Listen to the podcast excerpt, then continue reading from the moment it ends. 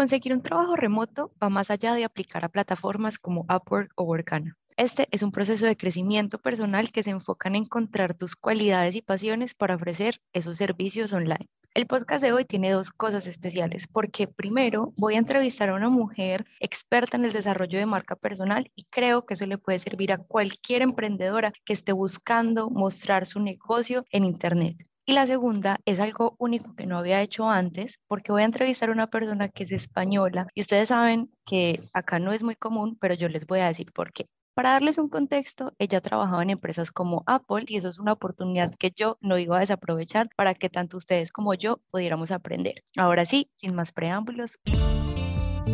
Si lo que buscas es viajar mientras trabajas, este es el lugar. Bienvenidos al podcast de las nómadas digitales latinas.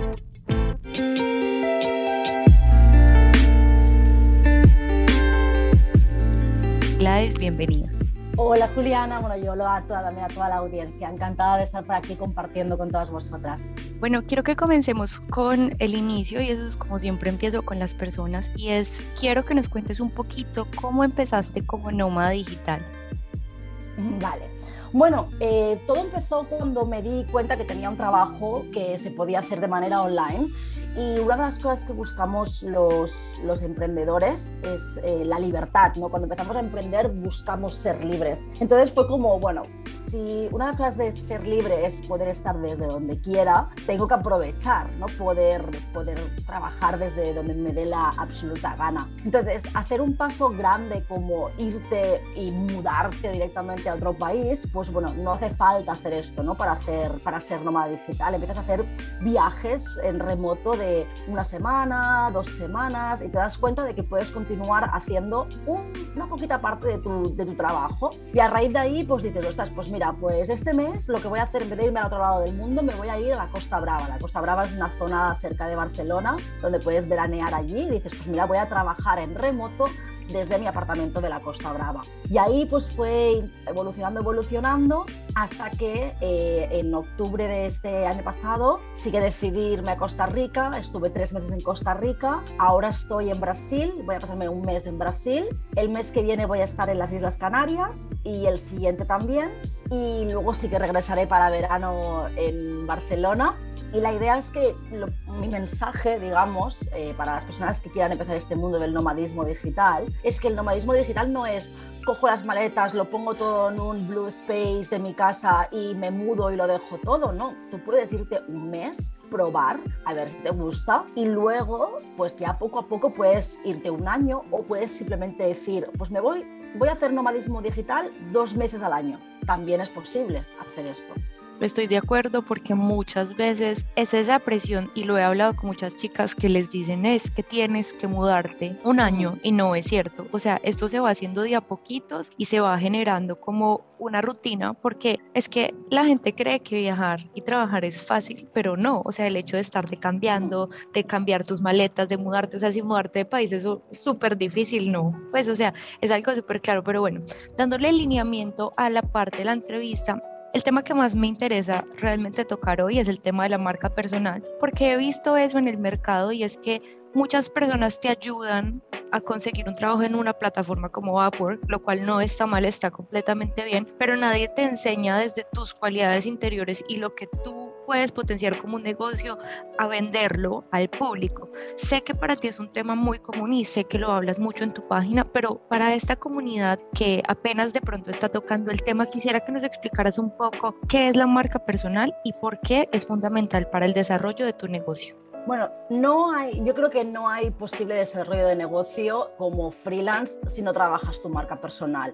Al final no hay nadie que ofrezca algo que digas, Buah, es que solo tú en el mundo ofreces esto. Entonces, como hay opción de escoger de cara al cliente, lo que vas a mirar son dos cosas. Una, competir por precio Otra, competir para que te escojan a ti sin importar lo que cobres. Si vas a competir por precio, te aseguro que siempre va a haber. Si en la tecnología, para hacerte un ejemplo, ¿no? si en las marcas comerciales, en la tecnología, China siempre nos va a ganar a nivel de precio, eh, podemos decir que a nivel de competencias laborales como freelance, eh, si quiere, India nos va a ganar a nivel de precio, un profesional de India, ¿no? Entonces, no puedes competir a precio porque siempre va a haber alguien que pueda cobrar menos que tú. Entonces, ¿cómo tienes que competir? A nivel de posicionamiento de marca. ¿Esto significa que tienes que convertirte en un experto? No. Hay mucha gente que define la marca personal como ser experto en algo. No, no tienes por qué ser experto en algo. Construir una marca personal es construir confianza. Tú cuando posicionas tu marca, cuando das a conocer tu marca, lo que estás es generando confianza. No hay posible venta sin confianza. Imagínate, te viene alguien por la calle y te dice, oye Juliana, te vendo este iPhone por, por 100 euros, este iPhone 12. Y tú, mm, por mucho que sean 100 euros, no se lo vas a comprar porque tú no confías en esa persona. En cambio, te viene tu cuñado y te dice, oye Juliana, mira, que a mí me han regalado un iPhone en el trabajo, pero yo a mí no me gusta el iPhone, toma, te lo vendo por 100 euros. Sí que se lo compras porque confías en él. Entonces, lo que quiero decir con esto es que la marca personal, tú a través de exponerte en redes sociales como Instagram, como podcast, como eh, LinkedIn, cualquier red social, incluso TikTok, tú generas confianza. ¿Cómo generas la confianza? Primero de todo lo que tienes que trabajar muy bien para no ser una marca copiada, porque si hacemos lo mismo que hacen los demás, al final somos réplicas y tampoco sirve de nada, es trabajar tu autoconocimiento. Entonces, la fórmula por la cual yo trabajo en el método que he diseñado, el método Influencer, se compone de cuatro elementos. Si quieres, los comparto por favor, y si creo un post, te daré todo el crédito personalmente. Eres muy, muy interesante, muy interesante. Entonces, la fórmula del método Influencer para crear una marca personal y un negocio rentable, tanto si quieres ser nómada digital como si no lo quieres ser, pero para crear una marca personal es, primero, autoconocimiento. ¿Por qué el autoconocimiento? Porque si no, estamos replicando y copiando lo que hacen los demás. Entonces, a veces decimos, es que no sé qué decir, es que no sé cómo decirlo, es que quiero hacerlo diferente, pero no sé cómo. Vale, primero de todo, trabaja cuáles son tus valores, cuál es tu misión, cuál es, cuál es, cuál es tu esencia, cuáles son tus talentos, qué te hace diferente, porque los valores es el que te dice cómo haces las cosas diferentes. Entonces, autoconocimiento. El segundo es el propósito, el saber el por qué estás haciendo lo que estás haciendo. Parece una tontería porque nos pensamos que esto es solo para las grandes corporaciones, pero no, esto es para hasta cuando trabajas como solo entrepreneur. El tercero es el entorno, muy importante, porque a veces tenemos la suerte de que nuestra pareja o nuestros, o nuestros familiares nos apoyan, a veces no, pero incluso las veces que nos apoyan, si ellos no son emprendedores, no pueden saber por dónde pasamos. Entonces, formar, contratar una mentora, un mentor, formar parte de un mastermind, eh, asistir a eventos donde conocer a otros emprendedores para generar comunidad. Asegúrate de tener ese entorno adecuado para triunfar. Y si tú lo piensas, eso se puede aplicar a cualquier campo. Imagínate una persona súper talentosa que ha nacido desafortunadamente en un pueblo súper pobre de África o de India. Su entorno no le ayuda tampoco a que pueda triunfar. Entonces, el entorno, en todo lo que concibe el entorno, tanto físico como sobre todo, para mí es muy importante, el entorno de personas que tienes a tu alrededor, es esencial. cosas que te van a decir, ¿cómo vas a ponerte a emprender ahora con la crisis que hay? Eso es muy complicado. Ahora que tienes un trabajo fijo, ¿cómo lo vas a dejar todo? Todo esto, a nivel neurocientífico, nos afecta a la mente, porque todo el mensaje que vamos recibiendo diario, nuestro cerebro no diferencia entre lo que es verdad y real. Nuestro cerebro se cree todo lo que dices y más si se lo repites cada día. ¿Vale? Entonces, entorno. Todos estos tres elementos, los repito, autoconocimiento, propósito y entorno, suman entre ellos. Y luego queda un elemento más de la fórmula, que ahora pones estos elementos entre paréntesis y lo multiplicas por un elemento. Ese elemento es la mentalidad. Importa una mierda que sepas cómo hacer un embudo de ventas, un copywriting, una landing, eh, unos hashtags, un diseño en Canva. Te puedo dar todas las herramientas para tener el negocio perfecto, pero si tú no trabajas tu mentalidad, todo esto no sirve de nada. Por eso el elemento de mentalidad es el elemento que multiplica, el elemento que te va a dar la confianza para subir tus precios, el elemento que te va a dar la confianza para no tener miedo y exponerte delante de la cámara, el elemento que te va a ayudar a levantarte de las caídas. Entonces tienes que autoconocerte muy bien, tener un propósito para, para tener la motivación de levantar el culo de la cama cada mañana, tener el entorno adecuado para que te levanten cuando lo necesites y te contaminen de positividad y luego trabajar tu mentalidad, que es lo que yo aplico mucho en mi programa de mentoring a través de neurociencias, cómo trabajar tu mentalidad, cómo crear nuevas sinapsis neuronales, cómo crear neuroplasticidad en tu cerebro para cambiar esas rutas que te dicen mensajes diferentes a tu propio cerebro para que cambies tu manera de pensar, para que consigas tus objetivos. Esto es un poco el resumen de lo que, lo que enseño yo en mi metodología. Y trabajar la marca personal, repito, es la única herramienta para diferenciarte, para ganar autoridad y para, y para mejorar también a nivel de, de, por ejemplo, de poder subir los precios. Cuanto más autoridad de marca ganas, ¿Por qué un iPhone cobra lo que cobra y otro teléfono que no conoces la marca? Siempre es ganar autoridad de marca. Cuanto más autoridad de marca ganes, más dinero podrás, podrás ganar. No, y si tú ves un ejemplo súper claro, es que, por ejemplo, Apple nunca está diciendo a iPhone a mil euros, iPhone a tres millones de pesos. iPhone siempre empieza a mostrar, es el tema de la marca. Sus colores son muy potentes, o sea, tú no piensas en iPhone y dices como, ah, esa es una marca barata. No, tú piensas es, me va a dar seguridad, me va a dar unicidad. Entonces, esas son cositas y como ejemplos que la gente puede ir entendiendo para ir identificando que va más allá del precio. Es sencillamente algo intangible que la gente termina percibiendo y te va generando una diferenciación muy grande. Estoy escuchando un, un audiolibro que se llama Known, que de hecho trata sobre la marca personal porque estoy muy interesada en el tema y hay algo que me llamó mucho la atención y es el tema que él decía que uno no siempre tiene que emprender con sus pasiones, sino también lo puede hacer con sus temas de interés he escuchado mucho en el tema, eh, en el desarrollo con muchas chicas que tratan de ser emprendedoras, que venden mucho el tema de vive de tus pasiones, lo cual entiendo que es como un propósito porque las pasiones son algo que, que te hace sentir muy bien, pero se puede también tener un negocio desde tus intereses o necesariamente tendría que ser desde tus pasiones y me refiero a la creación de la marca personal. Bueno, la pregunta que yo te haría yo es qué diferencia hay entre los intereses y las pasiones, ¿no? Quizás una pasión es un interés elevado al cuadrado, ¿no? Eh, al final no deja de ser algo que te apasiona en cierta manera. Yo creo que la norma simplemente es que emprendas en algo que te guste, que no hagas algo por dinero, sea un interés o sea una pasión. Sí que es verdad que la diferencia entre el interés y la pasión es que la pasión te va a dar más empuje para luchar por lo que haces, como no es lo mismo, yo qué sé, a mí me puede, no sé, por un ejemplo ahora, ¿no? Pero a mí me puede interesar em, ir a la playa, pero realmente lo que me apasiona es jugar a vóley. Bueno, pues yo puedo hacer un emprendimiento de algo que esté relacionado con la playa o algo que esté relacionado con el vóley. La motivación que yo voy a tener por una pasión es diferente que la motivación que yo voy a tener por un interés. Entonces, este es mi punto de vista, ¿no? Claro que se puede aprender por un interés, es mejor emprender con una pasión porque cuando emprendes al inicio es complicado y necesitas mucho empuje, con lo cual si es ese interés pasa a ser pasión, va a ser más fácil que no procrastines, que, que seas más, eh, bueno, más eh, estructurada. Entonces, Sí, interés, pasión, es otra manera de, es una, otra manera de hacer un approach al, al, tema. Lo que sí, sin duda, te diría que no emprendas por dinero, porque eso es la peor decisión que puedes tomar. Ojo, eso no significa que tú no vayas a hacer dinero.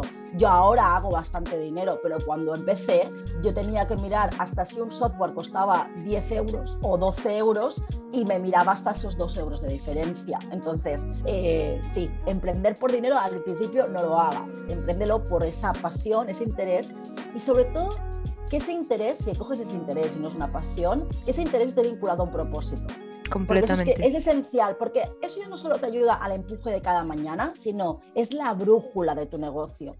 Cada pequeño servicio que lances, cada, cada colaboración que hagas, tienes que pensar, este siguiente paso que estoy haciendo en este 2022, esta colaboración que estoy haciendo con esta chica, esto me acerca o me aleja de mi propósito. Más allá de que me interese más o menos, o me apasione o no me apasione, me acerca o me aleja. Yo tengo muy claro cuál es mi propósito. Mi propósito es ayudar a profesionales a que tengan el coraje, para mí la palabra coraje es muy importante, porque al final lo que nos bloquea muchas veces es el miedo, ¿no? A que tengan el coraje de trabajar de aquello que les gusta alineado a sus valores de vida, para que les hagan sentirse autorrealizados, libres y felices. Fíjate, yo en esta frase, yo no he mencionado la marca personal. ¿Eso significa que tengo que trabajar toda mi vida en marca personal aunque esto me apasione o me interese? No, ¿Me acerca a mi, a mi propósito? Sí, porque yo a través de la marca personal le enseño a la gente a descubrir sus valores, le, le enseño a la gente a través de cómo cambiar su mentalidad para trabajar de aquello que le gusta, les cambio la mentalidad para que no tengan miedo y tengan coraje de tomar acción. Esto ayuda y me acerca a mi propósito. Pero eso no significa que yo tenga que trabajar de marca personal toda la vida, porque a lo mejor luego me interesa el mundo de los chakras y a través de los chakras le ayudo a la gente al mismo propósito o las constelaciones familiares, o me lo invento, o el deporte, o la danza africana. Entonces, es importante saber el propósito del impacto que tú estás generando, porque para mí eso está muy alineado. El propósito que tú tienes es el impacto que tú estás generando. Y el trabajo que tú haces es el cómo. El propósito es el por qué. ¿Cómo lo hago? Ayudando a gente a trabajar su marca personal y su mentalidad. Pero mi propósito es ayudar a profesionales a que tengan el coraje de vivir las vidas que desean para que se sientan libres y autorrealizados, con un trabajo alineado a valores. Wow, estoy como tomando nota, te lo juro, me parece súper interesante acá hay una, hay una parte que decías y es que uno de los errores más grandes, o bueno, de pronto de las inconsistencias, llamémoslo así, de generar una marca personal o de ir más allá, es no conocernos a sí mismos y de eso conocernos a sí mismos, pues es cuando no sabemos para qué hacemos lo que hacemos, ni por qué creamos un negocio, porque sí, en esta parte quisiera que fuéramos un poco más allá de este error y que me, me, explicaras un poco más o nos explicaras un poco más qué otros errores frecuentes tiene la gente en el proceso de esa creación de marca. Bueno, errores típicos que tiene todo el mundo cuando empieza un negocio, sea de marca o no, es empezar la casa por el tejado. Es decir, la gente está comprando las cortinas de las ventanas sin saber cómo de grandes son las ventanas o están comprando eh, los cojines del sofá sin haber comprado el sofá. ¿Qué quiero decir con eso? Pues que la mayoría de personas cuando empiezan un negocio necesitan algo tangible y van directamente, por ejemplo, a la web o al logo. Tú no puedes definir una web porque para hacer una web necesitas textos y para hacer textos persuasivos con técnicas de copywriting, tienes que entender muy bien quién eres y a quién te diriges y cuáles son los pains de esta persona. Miedos, dolores, miedos, problemas, necesidades y deseos. Con lo cual ya lo has cagado, has gastado un dinero que no tenías que gastar. Y el logo lo mismo. El logo no está transmitiendo ni quién eres, ni a quién, ni qué quieres transmitir, ni a quién va dirigido. Entonces, yo trabajo en marca, y siempre pongo el mismo ejemplo, porque a mí no me gusta poner ejemplos de los otros, me gusta poner mis ejemplos porque siempre es mejor hablar de tu propia experiencia y no de los otros. Yo he trabajado en marca personal ahora durante cuatro años. Mi logo, mi logo, lo hice hace dos años. Incluso trabajando de marca personal, mi logo no fue hasta hace dos años. Lo que sí que es importante que hagas al inicio es que tengas una consistencia. Es decir, si tú escoges el turquesa, usa el turquesa. No uses un día el turquesa, el otro día el rojo, el otro día el amarillo y el otro día el verde. Entonces, ten consistencia en lo que estás haciendo desde el inicio. Trabaja muy bien la parte de autoconocimiento, no intentes ir cuatro pasos por delante porque siempre nos quedamos en lo superficial. Entonces, ¿qué es lo mejor que puedes hacer? Yo intenté montar dos negocios a lo Juan Palomo, el yo me lo guiso, yo me lo como, y la cagué porque hice todos estos errores. Cuando empecé a hacer las cosas de una manera correcta y con una efectividad y con unos resultados más rápidos, cuando contraté mi primera mentoría, porque un mentor, una mentora te da esa visión que tú no tienes, esa experiencia que tú no tienes y te ayuda a que cometas menos errores. Ojo, no te digo cero errores. El mentor que te diga que vas a cometer cero errores te está mintiendo, es imposible. Es como decir un padre a un hijo, le va a decir, tú cariño nunca vas a cometer ningún error. No, el padre le va a ayudar a que cometa menos errores, pero errores los va a cometer y cagadas y caídas las va a tener. Ahora, van a ser menos dolorosas y con, más, y con, y con menos frecuencia, ¿no? Y sobre todo basado en la experiencia. El, networking, el entorno, la palabra del entorno, de la fórmula de, autoconocimiento, propósito, entorno y mentalidad. Entorno es súper importante. Entonces, pide ayuda, no seamos tan orgullosos porque aunque nos pensemos que lo podemos hacer todas nosotras mismas, no es así, es que no es así. Y aunque lo puedas hacer tú misma, vas a tardar dos o tres o cuatro veces más que si lo haces sola.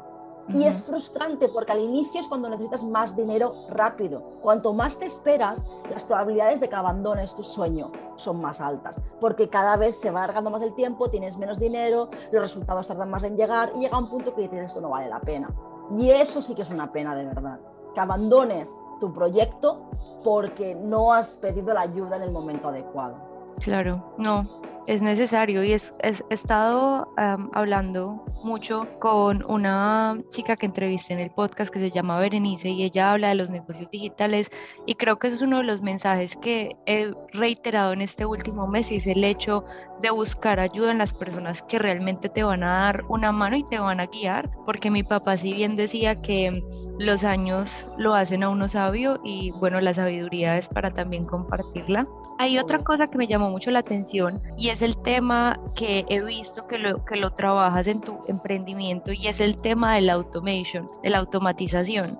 Ese tema me parece interesante porque si, digamos, tienes un negocio como de marketing digital o inclusive cualquier negocio, la automatización es algo que tienes que ir incluyendo en tu negocio de tal manera que se vayan haciendo más factibles y más fáciles ciertas tareas para que tú puedas desarrollar completamente lo que quieres hacer. ¿Qué herramientas de automation usas tú en tu negocio?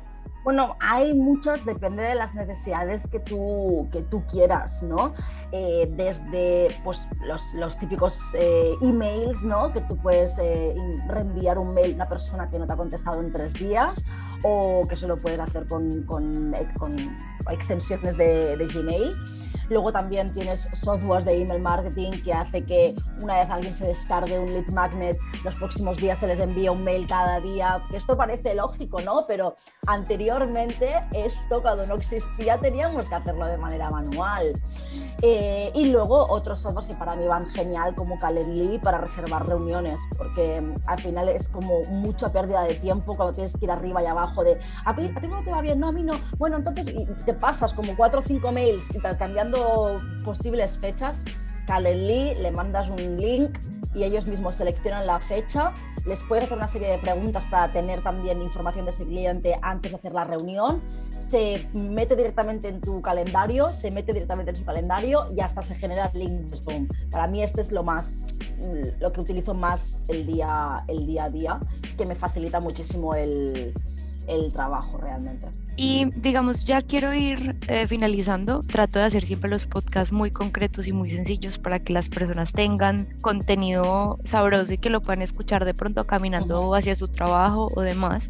Para terminar, dos cosas. Primera, si hablamos de contenido, si hablamos de, que tienes que vender tu marca y una buena manera de hacerlo en contenido, ¿Qué clase de información sugieres para esas personas que ya tienen definido su nicho, que ya saben a quién le hablan, que ya se conocen internamente y quieren posicionar su marca?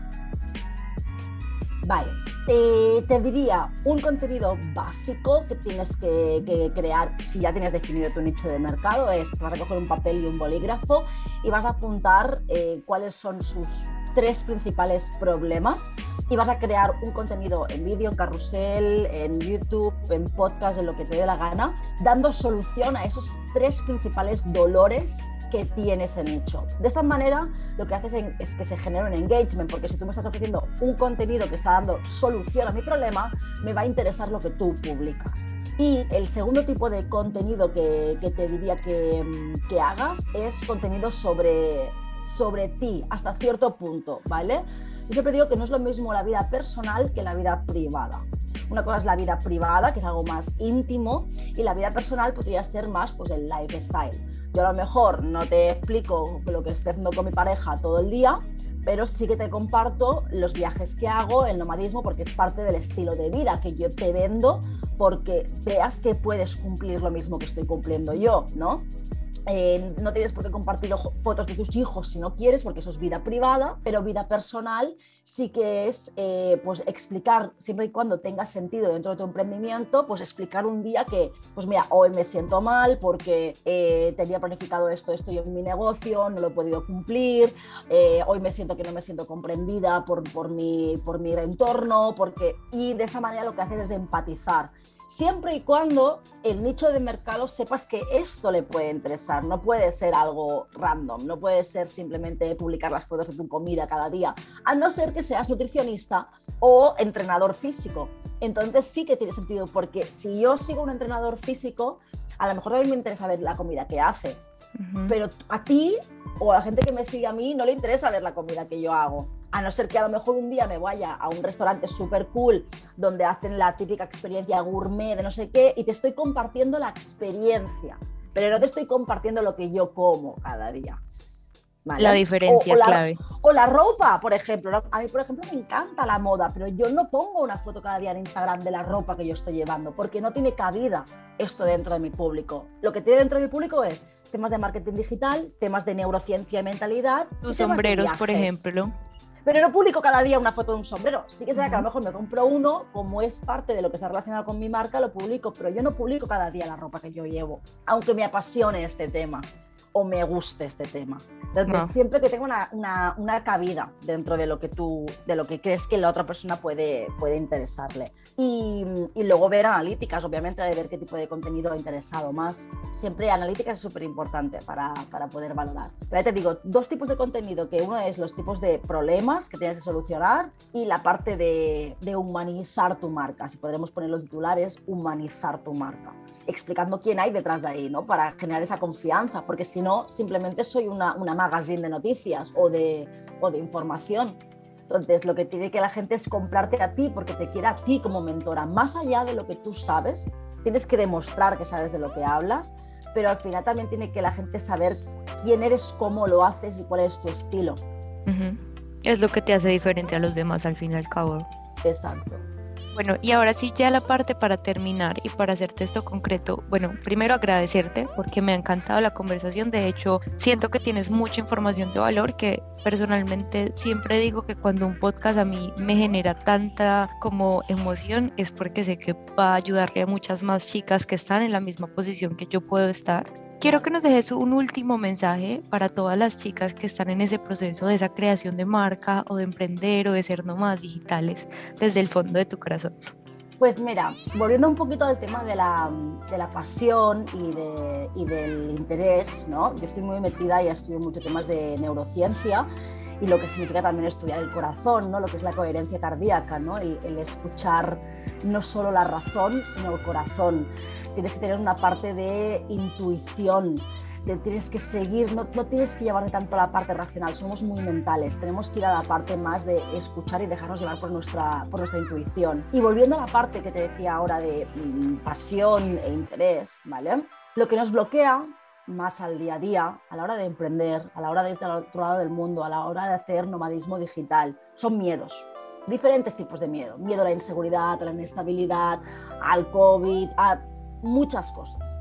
Pero si lo que vas a hacer te apasiona, la pasión, el sentimiento de pasión, cubre el sentimiento de miedo. Entonces, por eso decía antes la diferencia entre el interés y la pasión. Si a ti algo te apasiona, inhibe el miedo si a ti algo te interesa, el miedo puede ganar aún. Entonces, si algo te apasiona, sigue tu intuición, sigue tu corazón, solo se vive una vez, de verdad, dejemos de tener miedo del virus, de todo, porque esto va a durar más de, dos años. Aceptemos que es una realidad, que es una situación que vamos a tener. Con eso no te estoy diciendo que te vuelvas loco, que vayas sin mascarilla y hagas todas las locuras que tengas que hacer, pero no dejes de hacer planes. No dejes de decir, uy, de aquí a, abril, uy, voy a ver, porque a ver cómo está la situación. Por favor, dejemos de usar esta palabra. Vamos a ver cómo está la situación. Actúa, hazlo, haz planes. Y si llega el día antes y sucede algo, pues se cancela como todo en la vida. Sabes que a veces surgen imprevistos y se cancelan, pero no dejemos de vivir porque la vida está para vivirla y solo es tu responsabilidad. Deja de echar la culpa al gobierno, a tu vecino, a tus padres. Es tu única responsabilidad vivir, sentirte libre, sentirte autorrealizada y sentirte feliz. Así que toma acción y escucha tu corazón. Muchas gracias Gladys y gracias a cada emprendedora, freelance, mujer soñadora que está escuchando este podcast. Seguramente si llegaste hasta acá es porque estás buscando sobresalir y encontrar un diferenciador que haga que toda tu vida y tus negocios digitales puedan florecer. No olvides seguirnos en Instagram como Nómadas Digitales Latinas y nos vemos en la próxima. Chao, chao.